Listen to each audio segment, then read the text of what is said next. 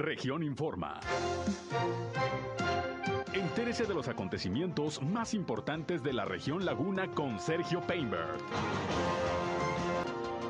Bien, pues sigue haciendo calorcito en la comarca lagunera. Gracias, como todos los días, a José Abad Calderón, previsor del tiempo de la Comisión Nacional del Agua, por darnos el reporte puntual todas las mañanas en nuestra primera edición. Algo nublado, está lagañoso el cielo, pero pues no hay pronóstico de muchas lluvias. Vamos a esperar a lo largo del día.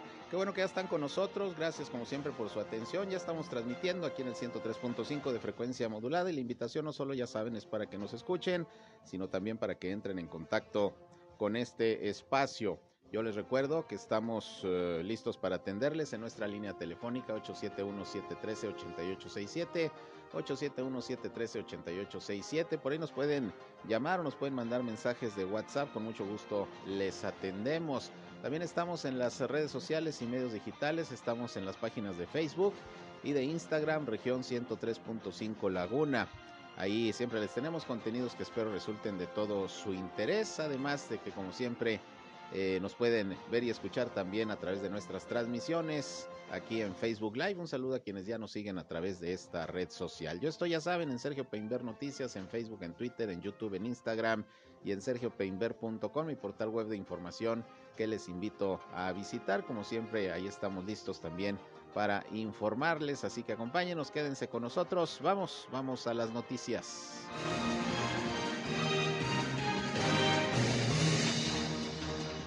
Bien, iniciando con la información, como ustedes saben, pues se actualizan los datos del COVID-19, tanto en Coahuila como en Durango. Estamos recibiendo en estos momentos el reporte de Durango, esperamos el de Coahuila, pero antes déjenme les comento que ya tengo en la línea telefónica a Alonso Gómez Vizcarra, quien es el director operativo de la Subsecretaría de Protección Civil en el estado de Coahuila, porque como se lo di a conocer esta mañana y hace unos momentos, tembló otra vez allá en la región sureste de Coahuila, ahora allá por el rumbo de Ramos Arispe. Vamos a ver cómo estuvieron las cosas. ¿Cómo estás, Alonso? Buenas tardes. ¿Qué tal? Muy buenas tardes. Tengas tu poco la escucha, Sergio. Oye, pues, ¿tembló, otra vez?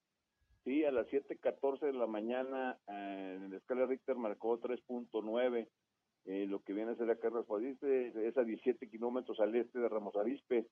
Eh, un dato importante, Sergio, es que cerca de en un mes ha temblado cerca de cinco, son cinco temblores que hemos tenido en la zona sureste de nuestro estado. Sí, el último fue, si mal no recuerdo, 26 de agosto ahí por Saltillo, ¿no? No, fue el 26 de agosto. Sí, por eso, el 26 de agosto. Sí, 26 de agosto a las 8.10 de la mañana también, con 3.4 de escala Richter. Ese lo registra, el Servicio Meteorológico lo registró en Arteaga.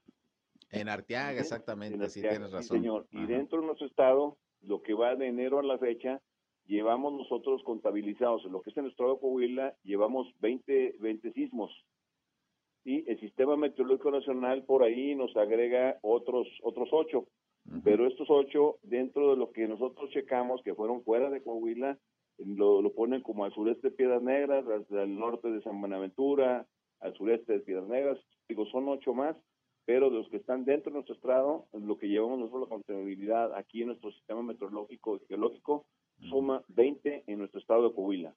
Eso es. Ahora, eh, estaba por ahí leyendo algunas notas y se menciona que pudo haber sido eh, consecuencia este movimiento telúrico del temblor que hubo ayer también de 7.1 en la escala Richter allá en la Ciudad de México y algunos otros estados. ¿Podría ser?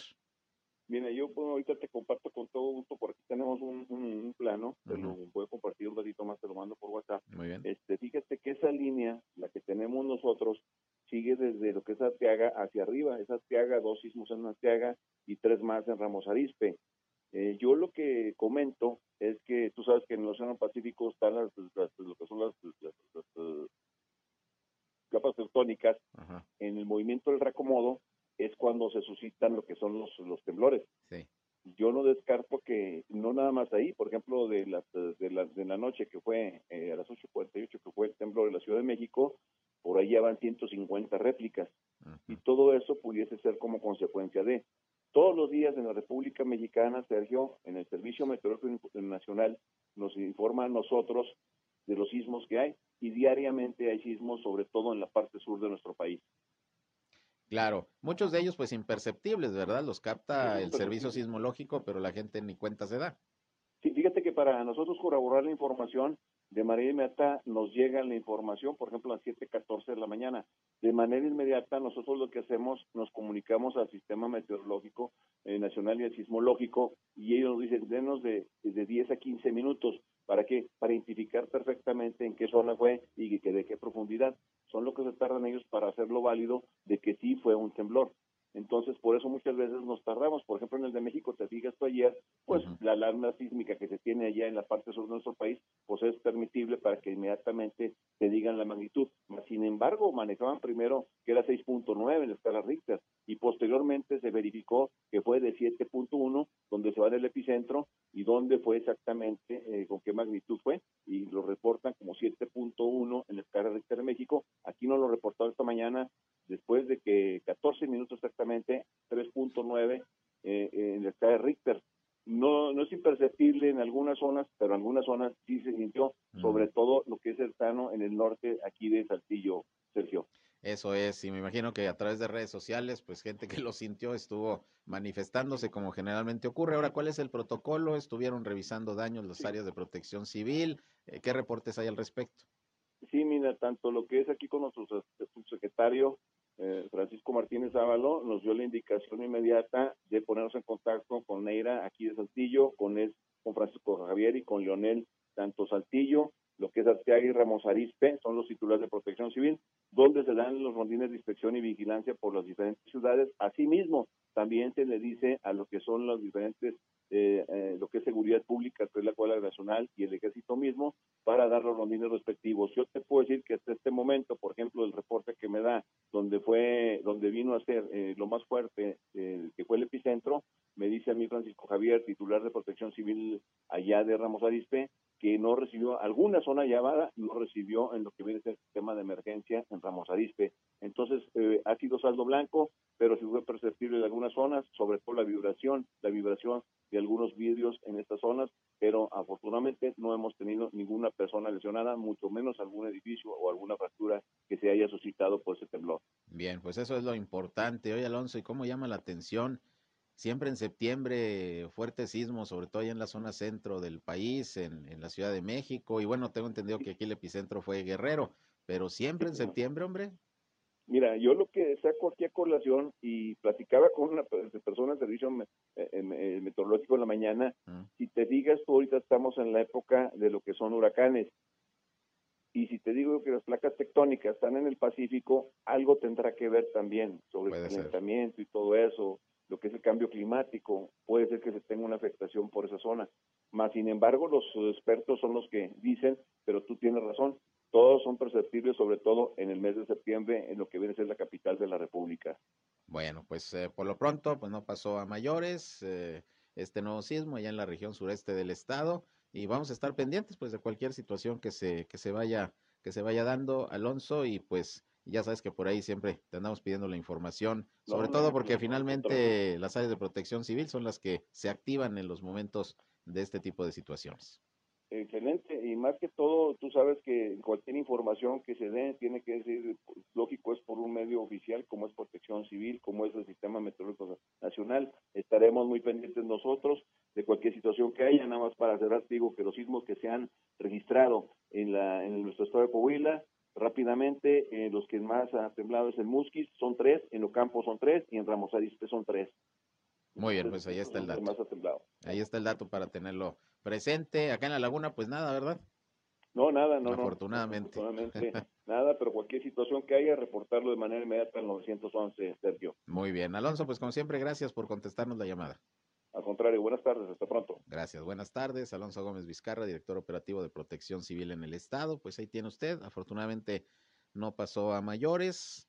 Para la gran mayoría de las personas fue un temblor imperceptible en aquella zona de la región sureste, ahora cerca de Ramos Arispe.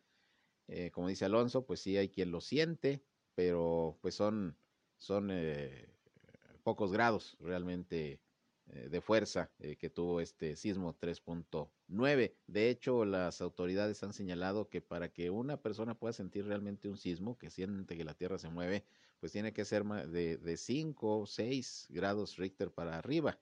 aunque sí hay personas que aún cuando es de menor eh, grado, de todas maneras lo sienten. Y obviamente, pues el Servicio Sismológico Nacional, pues ese tiene toda la tecnología para que cualquier movimiento se detecte y por eso se informa de inmediato. Afortunadamente no hay daños, no pasó a mayores. Y en la Ciudad de México también estuvo fuerte el sismo, 7.1 grados en la escala Richter ayer por la noche, casi a las 10 de la noche, pero también no se reportan daños personales ni materiales hasta este momento, según los informes del gobierno de la Ciudad de México. Una persona murió, lamentablemente, allá en Coyuca de Benítez, en Guerrero, porque con el movimiento se cayó un poste y le cayó a esta persona y lamentablemente perdió la vida. Es lo que han reportado las autoridades como víctima de este sismo de ayer, sobre todo allá en el centro sur del país. Bueno, eh, que esta mañana, ahí personal del Ayuntamiento de Torreón, sobre todo del área de servicios públicos, estuvo llevando a cabo pues eh, la limpieza de pintas que algunos colectivos eh, feministas estuvieron realizando a favor de la despenalización del aborto, que finalmente, pues como usted sabe, ya la Corte de nuestro país, la, Suprema Corte de, de, Justicia, determinó que en Coahuila, y prácticamente esto tendrá que estar vigente a nivel nacional porque se sentó jurisprudencia, se despenaliza el aborto. Y bueno, pues como estaba la discusión, algunos colectivos feministas, insisto, en el caso de Torreón, pues fueron a hacer algunas pintas ahí en la Plaza Mayor. Sin embargo, personal servicios públicos y mantenimiento urbano, pues ya el día de hoy se dieron a la tarea de reparar eh, estas pintas, estuvo aplicando pintura. Y bueno, esto dentro del programa No Manches tu Ciudad, que como usted sabe, tiene precisamente ese objetivo de eliminar graffiti y pintas que se hacen sobre todo en el sector centro, por diferentes motivos o porque jóvenes ya sabe que gustan de andar grafiteando, pues van y dañan de esa manera propiedades y se tienen que estar eh, rehabilitando fachadas, monumentos, etcétera, para pues no darle a la ciudad una mala imagen. Así que hoy se empezó con esta actividad ahí en la Plaza Mayor. Vamos a una pausa y regresamos. Son las 13 horas, la una con 20 minutos. Volvemos con más.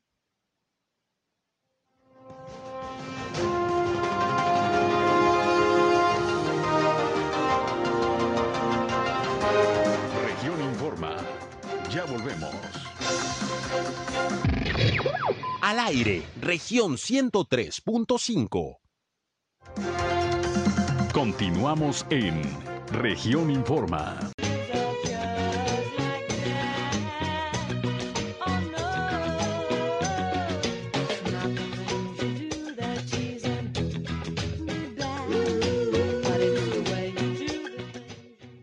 las 13 horas ya con 25 minutos. Vámonos con más información. Tenemos ya aquí los reportes. Le decía a usted de las autoridades de salud de Coahuila y Durango sobre la situación al día de hoy del COVID-19. Y bueno, en Coahuila pues siguen en aumento los casos, los contagios, más que ayer. 428 es lo que se reporta al día de hoy, además de 14 defunciones que ocurrieron en Acuña, en Monclova, en Piedras Negras, en Saltillo varias, al igual que en Torreón. Y bueno, pues se sigue ocupando Saltillo pues el primer lugar en casos diarios de COVID-19, de contagios. Hoy son 200 en Saltillo, pues casi la mitad de los reportados el día, el día de hoy. Más o menos así está la estadística. Saltillo aparece casi siempre con la mitad de casos diarios de COVID-19 registrados en Coahuila. Son 200, le sigue Ramos Arizpe con 45, Torreón con 32, y el resto se divide en otros municipios de la entidad, donde aparecen también de La Laguna, el municipio de San Pedro con cinco, nueve, nueve casos eh, nuevos positivos, Francisco y Madero cinco y Matamoros con tres. Nada más no viene Viesca, que bueno, es baja su tasa de, de contagios, la verdad de las cosas, allá en el pueblo mágico de Viesca. Ya con estas cifras son 86.463 los casos positivos de virus SARS-CoV-2 en Coahuila desde el inicio de la pandemia y son ya 6.912 los decesos. Bajó la hospitalización de ayer a hoy, eran más de 270 ayer, hoy se reportan 257 pacientes entre casos sospechosos y confirmados de COVID-19, de los cuales 135 corresponden a Torreón, no, perdón, a Saltillo. Volvemos a lo mismo, la mitad prácticamente son de Saltillo, en cuanto a los pacientes que están hospitalizados, en Torreón son 63, Piedras Negras 21, Monclova 13, Acuña 12, San Juan de Sabinas 12 y uno en San Pedro. Se mantiene el estado de Coahuila en semáforo epidemiológico en color amarillo y desde lunes, como se lo informamos, pues está también en amarillo el estado de Durango, que ha venido registrando pues una reducción en los casos positivos de COVID-19 en las últimas semanas y hoy se están reportando, hoy 8 de septiembre, 155 nuevos casos positivos, 84 son mujeres, 71 son hombres, además de 15 defunciones.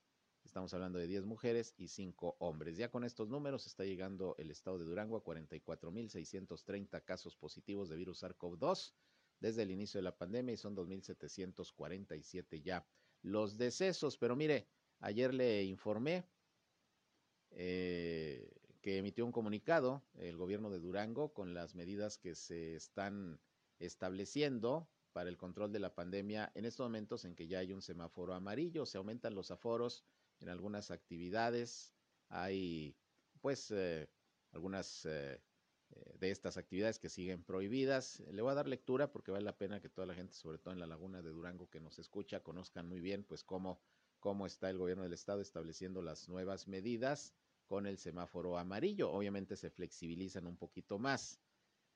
son 14 medidas en particular.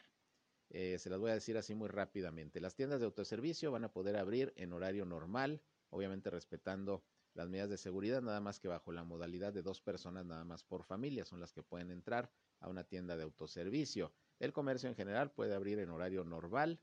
La venta de bebidas alcohólicas en expendios o tiendas de autoservicio será de lunes a domingo en horario normal también. Los restaurantes pueden abrir de lunes a domingo con aforo restringido al 75% en horario normal, nada más las áreas infantiles deben de permanecer cerradas todavía en los restaurantes. Los bares eh, operarán con un aforo del 50% en el horario que pues marca la autoridad municipal según la licencia, el permiso. Los teatros y los cines podrán operar al 50% de su capacidad siempre que se observen las medidas sanitarias también. Igualmente los parques pueden abrir en horario normal con un aforo del 75%.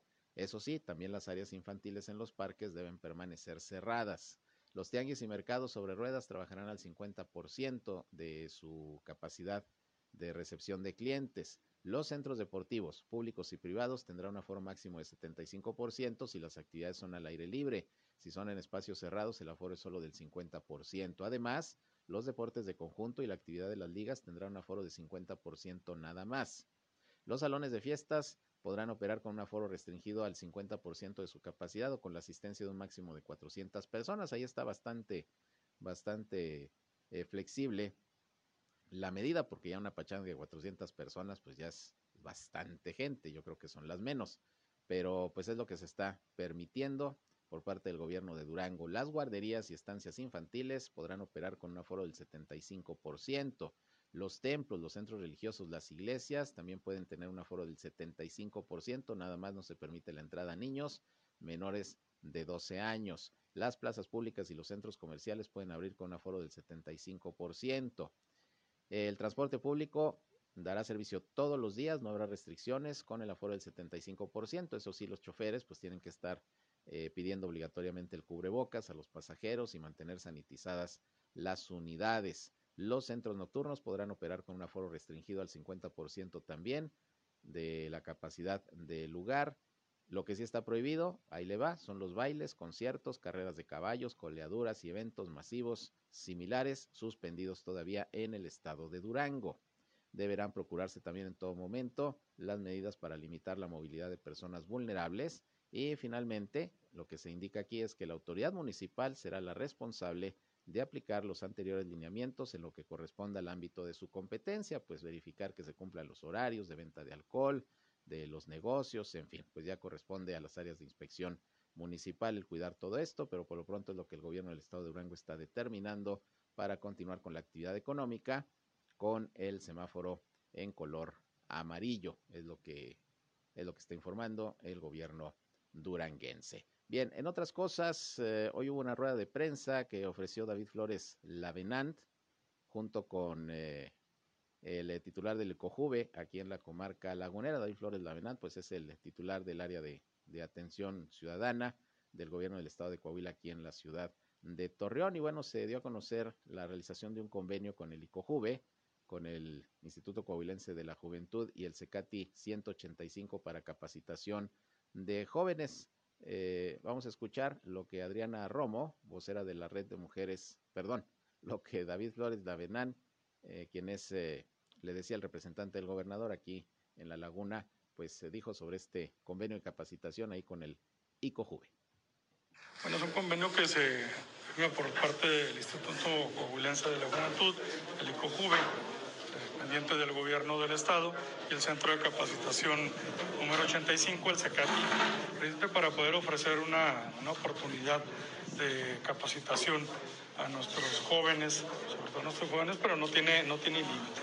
El límite de edad es los menores de nada más de 15 años hacia arriba, pero para que puedan participar en 14 especialidades, en los cuales tendrán una duración de 60, 80, 200 hasta 300 horas en diferentes especialidades que luego podrán ya salir para unirse a la cadena productiva de la región con un costo muy económico de 200, de 200 pesos. es una gran oportunidad, pero tendrán derecho al seguro facultativo Instituto del Seguro Social y también serán acreedores al término de su capacitación a una constancia con validez de la Secretaría de Educación Pública. Bien, pues ahí tiene usted la firma de este convenio entre el Instituto Coahuilense de la Juventud y el CECATI 185. Esperemos que muchos chavos pues se puedan beneficiar precisamente de esta oferta educativa por llamarle de alguna manera, que se está ofreciendo por parte del gobierno del estado y el SECATI. Bien, por otra parte, le decía que hoy hubo pues un eh, eh, bloqueo ahí en el periférico en el municipio de Lerdo, ahí frente a las instalaciones de la Dirección de Seguridad Pública Municipal. Eran traileros que acudieron a protestar porque dicen que un compañero de ellos recientemente fue agredido, golpeado por un elemento del área de tránsito y vialidad, precisamente de Lerdo. Y bueno, pues fueron a protestar precisamente por la actuación de este agente. Estamos en espera de obtener más información, a ver eh, cómo se le está dando seguimiento a esta queja, qué fue lo que ocurrió, pero por lo pronto ahí estuvo la inconformidad. Fue por la mañana, de manera que pues se generó un caos vial ahí en el periférico frente a las instalaciones de seguridad pública en Lerdo. Sí estuvieron en momentos dejando pasar los traileros eh, a algunos vehículos, eh, los detenían, duraban un buen rato y luego ya los dejaban pasar, pero bueno, pues esto generó, como le decía, pues un caos eh, ahí en, en, esa parte del periférico. Vamos a ver qué dice la autoridad sobre esta protesta y si va a haber alguna sanción, si se comprueban los hechos, como lo señalan los transportistas, eh, si hay alguna sanción para el elemento de seguridad pública de tránsito en este caso, que pues según señalan agredió a uno de sus compañeros. Por otra parte, pues varios choques también eh, desde anoche y el día de hoy aquí en, Torreón, sobre todo. Esta mañana se registró un aparatoso accidente en la zona centro, en donde un vehículo particular le cortó la circulación a una camioneta de reciente modelo. Esto fue minutos después de las 8 de la mañana en el crucero de Avenida Juárez y calle Julián Carrillo. Según los peritos, un automóvil Jetta eh, era conducido por un masculino de nombre José María de 31 años de edad y se desplazaba sobre la Avenida Juárez de Poniente a Oriente y al llegar a la calle Julián Carrillo giró a su izquierda y le cortó la circulación a una camioneta eh, Kia que era conducido, era conducida por Francisco de 40 años de edad.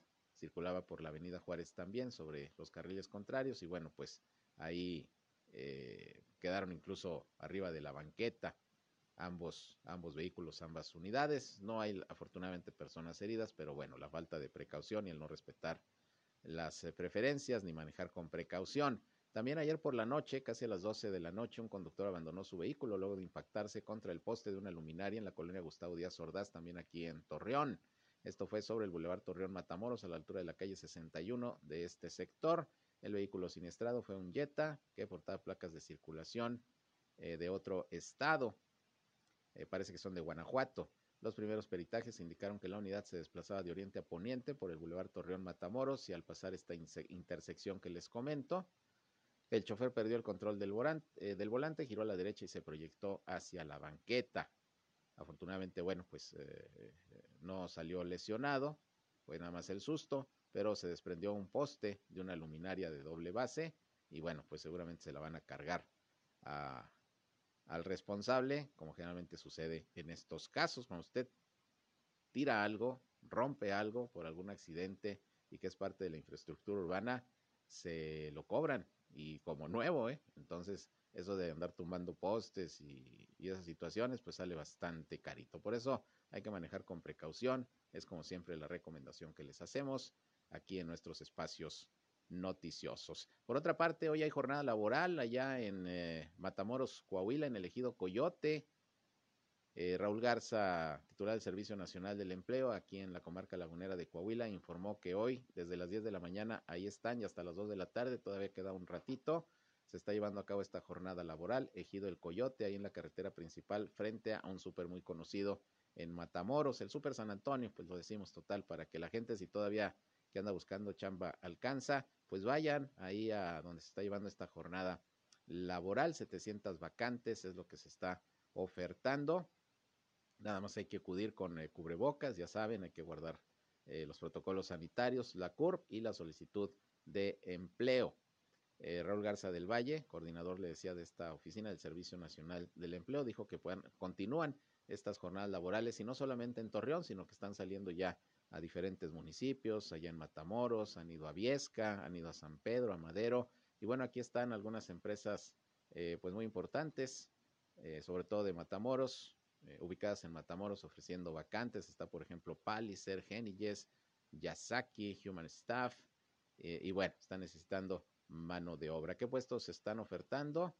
pues desde gerentes de producción, ingenieros eléctricos, operadores, almacenistas, hasta albañiles, choferes, guardias de seguridad, así que todas tienen chancita, es hasta las 2 de la tarde. Si llega más gente, bueno, pues ahí los van a atender, pero esto es allá en el ejido Coyote, en Matamoros, esta jornada laboral, que esperemos que muchas personas tengan la posibilidad de contratarse y cada semana, prácticamente cada semana por lo menos hay una jornada laboral y eso es importante porque significa que hay empleo, que hay puestos laborales que se están ofertando y que, bueno, en ese sentido eh, hay que avanzar en, en, lo que es la generación del empleo, sobre todo aquí en la comarca, en la comarca lagunera. Bien, vámonos a una pausa y regresamos. Son ya las 13 horas, la una con 40 minutos. Volvemos con más, sigan con nosotros, llámenos 871-713-8867, mándenos mensajes de WhatsApp si tienen sobre todo algún reporte, algún problema en su comunidad, aquí les atendemos.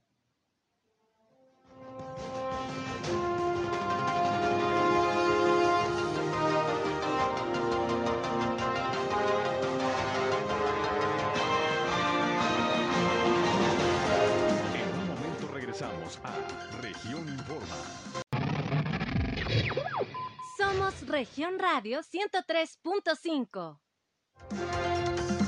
Regresamos a Región Informa.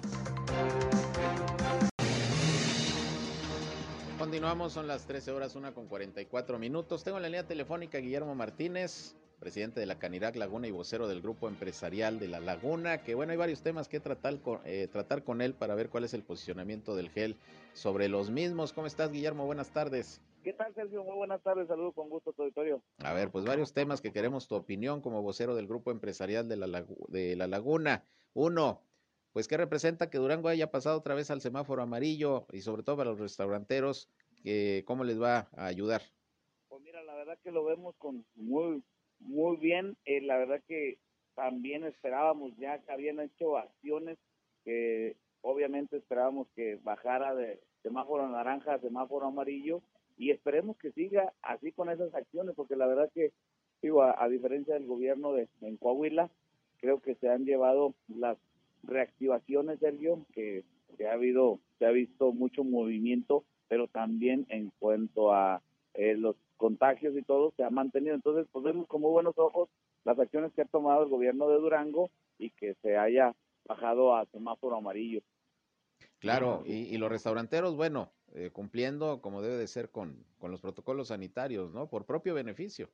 Sí, así es, la verdad que también, bueno, porque nos pusieron ahí, cabe recordar que cuando cambia semáforo naranja nos pusieron una restricción de bajar del 75 al 50% y eh, cosa que también vamos a solicitar que nos den el apoyo para aumentar ese aforo que teníamos del 50 y subirlo al 75 como lo tenemos en Coahuila. Que ya lo estableció, ¿eh? Durango, ya emitieron un, un comunicado y dice que restaurantes al 75. Ah, ok. Digo, por si no tenías la información, aquí sí te la, te la comento. Eh, llegó ayer por la tarde noche el comunicado, de hecho lo acabo de mencionar Y si aquí dices más, mira, te lo voy a repetir para que veas que somos cuates. Qué bueno. Este, te voy a decir las medidas eh, como, como quedaron contempladas. Eh, déjame nada más, la busco, aquí la tengo. Eh, mira.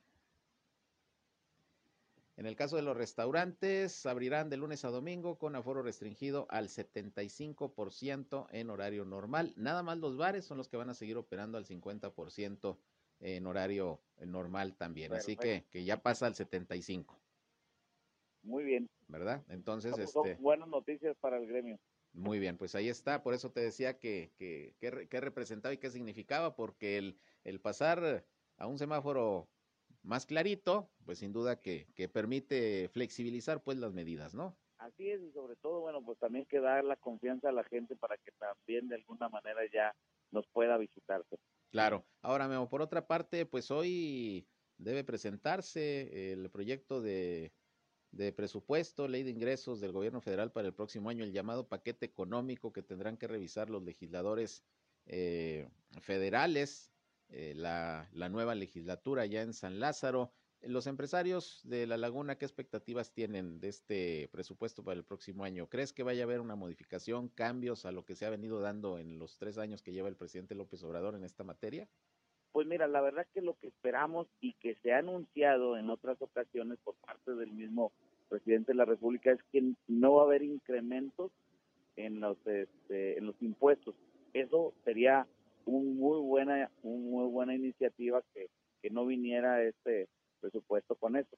Pero también creo que nosotros estamos esperando ver cómo apoyo, cómo hay apoyo a las MIPIMES, que creo que es un sector muy interesante y muy importante a nivel nacional que debe de darle ese apoyo a las pequeñas y medianas empresas. Para nosotros sería muy gratificante ver que en el presupuesto vienen apoyos y como a lo mejor hay otros apoyos que han desaparecido que él decía, el presidente hablaba del FONDEM, que es el Fondo de Desastres Naturales, que él lo había desaparecido porque estaban abusando, decía, de ese, de ese Fondo de Desastres Naturales, pero también no queda claro si lo desapareció, cómo se da el uso, en este caso, cómo lo da el uso el gobierno federal y que sea también transparente, porque nada más habla de que lo desapareció porque abusaban de ese de ese fondo, pero tampoco da el cómo cómo él lo está utilizando, ¿no? Entonces son cosas que deberían de quedar muy claras y en este presupuesto que se habla, esperemos que también venga ahí claro cómo se va a dar este, este proceso en caso de que venga asignado algún recurso para ese fondo. El año pasado, con el tema presupuestal, pues hicieron reuniones con los legisladores, que en aquel entonces pues eran los responsables. Eh, de hecho, en el caso de La Laguna, pues los de Morena, eh, que al final, bueno, votaron como decía el presidente, sin quitarle una coma al presupuesto, lo que les molestó mucho a los dirigentes empresariales en el país y aquí en particular en La Laguna. ¿Qué esperan ahora de los nuevos legisladores que sabemos también les han pedido pues que, que busquen más recursos para Coahuila? Sí, mira, en ese sentido nosotros también ya hemos tenido reuniones con los diputados federales que quedaron electos este, y en los que hemos externado nosotros sí nuestro sentir en cuanto a precisamente este tipo de apoyo, Sergio. Es muy importante el que se lleven esa consigna porque saben de la importancia que es el generar nuevas fuentes de empleo y se van a generar esas nuevas fuentes de empleo, se van a generar a través de apoyos para las pequeñas y medianas empresas. No hay otra forma, si no se le inyecta fondos a las a estas MIPIMES, no va a haber manera de que se pueda seguir con la reactivación económica. Muy bien, pues vamos a esperar a ver finalmente cómo queda este análisis y próxima aprobación del paquete económico del próximo año. Finalmente, te quería preguntar también, Memo, te decía que eran varios temas en los que ustedes están participando como GEL, esta intermediación que iban a hacer ustedes con los ambientalistas y las autoridades para impulsar el, el proyecto Agua Saludable para la Laguna, ¿cómo van? Mira, creo que ese, ese tema fue muy interesante cuando nosotros fuimos este, los primeros que tuvimos la reunión con los ambientalistas creo que también se dio ya de parte de la Conagua, que fue quien está encabezando estas mesas de diálogo y de análisis, creo que ya fue muy importante. Nosotros ya hemos sido también llamados a estas mesas de diálogo y creo que se tiene que llegar a un buen término, sobre todo escuchando todas las partes, que eso es muy importante que decíamos desde un inicio. aquí el gobierno federal y a través de la CONAGO le faltó socializar el tema y para que la gente estuviera bien enterada, bien empapada de qué se trata realmente es, este proyecto de agua saludable. Pero creo que nosotros fuimos una parte fundamental en el inicio de estas de estas pláticas y estas mesas que se están llevando a cabo ahorita. Muy bien, pues esperemos a que siga esta socialización. ¿Tienen ustedes esperanza en que el proyecto finalmente salga adelante? Sí, mira, la verdad que nosotros estamos con mucha expectativa de que se dé adelante este proyecto, porque primero que nada, sí es muy importante el dar la solución de este vital líquido que estamos padeciendo año con año, sobre todo en temporadas de verano, Sergio, que es cuando hay más demanda de este vital líquido. Y sí queremos ver una solución. Creo que el proyecto es bueno. Obviamente también, como te comentaba, que vean las partes que se, que se sienten afectadas y que vean cuál sería la solución, pero que sí se le dé adelante este proyecto. Bueno, pues vamos a estar pendientes, eh, eh, Guillermo, y pues sobre estos temas, a ver qué, qué sucede en las próximas semanas, tanto sobre todo el paquete económico como este asunto del proyecto Agua Saludable para la Laguna. Te agradezco como siempre que nos contestes la llamada. Al contrario, un gusto saludarlos. Gracias. Sergio. Igualmente, gracias Guillermo Martínez, presidente de Canirac Laguna y vocero del Grupo Empresarial de la Laguna. Todavía no tenía noticia de que se aumentó el aforo a, al 75% para los restauranteros en la Laguna de Durango. Ya le dimos la noticia y bueno, pues dice que esto sin duda pues será de beneficio para este sector de la economía aquí en, en eh, la región lagunera de Durango en este caso. Y bueno, pues eh, como le informamos, la Suprema Corte de Justicia de la Nación aprobó la despenalización del aborto, analizando el caso de Coahuila, pero por el nivel de votación que se tuvo por parte de los magistrados, que fueron 10 votos a favor de 11, bueno, pues resulta que esto sienta jurisprudencia, de manera que en todos los estados en donde la ley señalaba sanciones, multas, cárcel para mujeres que, que incurrían en el aborto, pues esto tendrá que desaparecer. Se sienta jurisprudencia y se tendrán que acatar las resoluciones que en este caso está dando la Corte Suprema del país. Se despenaliza el aborto. Y aquí en la comarca lagunera, bueno, pues han comenzado a, circular diversas reacciones eh, por parte sobre todo de representantes de algunos grupos eh, defensores de los derechos de la mujer, grupos feministas, que, bueno, eh, en algunos casos ven con buenos ojos esto de la despenalización, algunos consideran que no tuvo los alcances que se hubieran eh, querido. Y bueno, mi compañero Víctor Barrón precisamente el día de hoy estuvo captando algunas, algunas opiniones y por ejemplo platicó con Adriana, Adriana Romo, que es vocera de la Red de Mujeres de la Laguna, da su punto de vista sobre la, la legislación y las políticas públicas necesarias que se tienen que establecer luego de que se determinó la despenalización del aborto. Vamos a escuchar lo que opinó al respecto.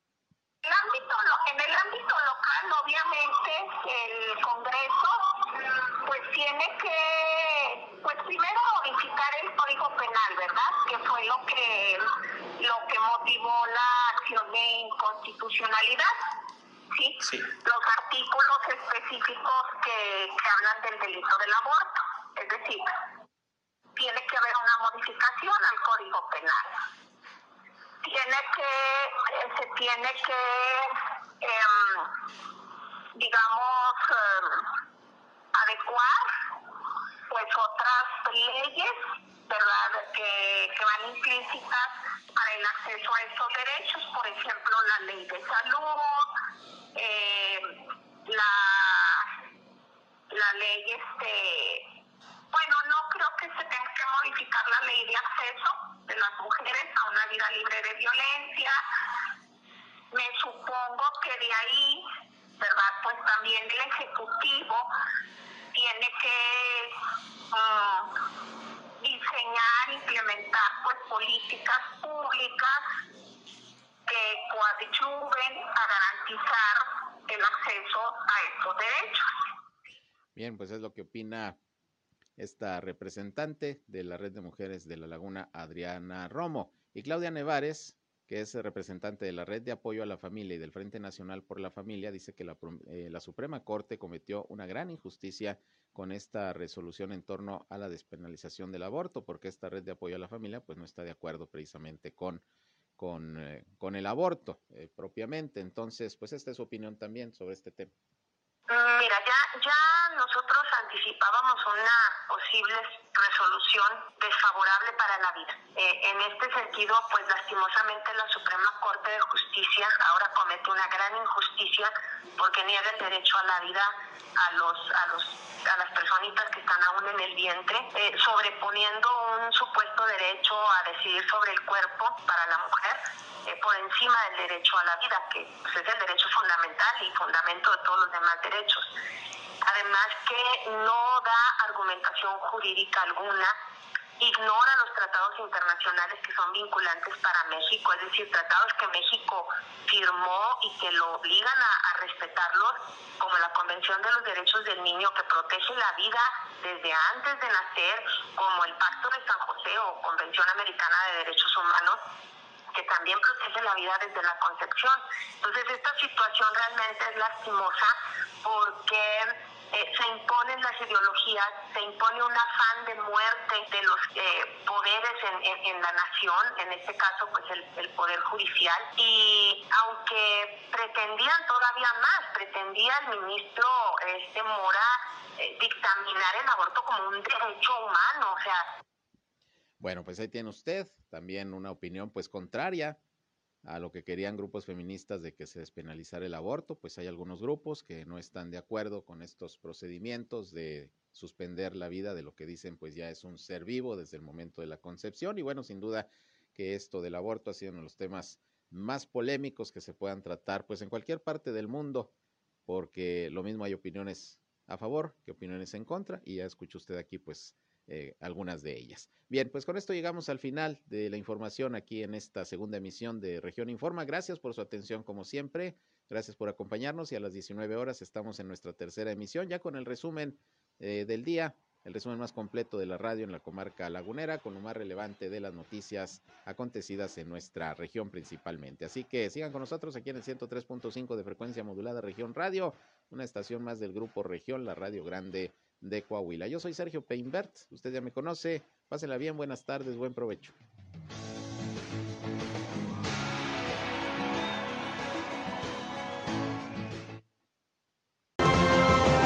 Esto fue Región Informa.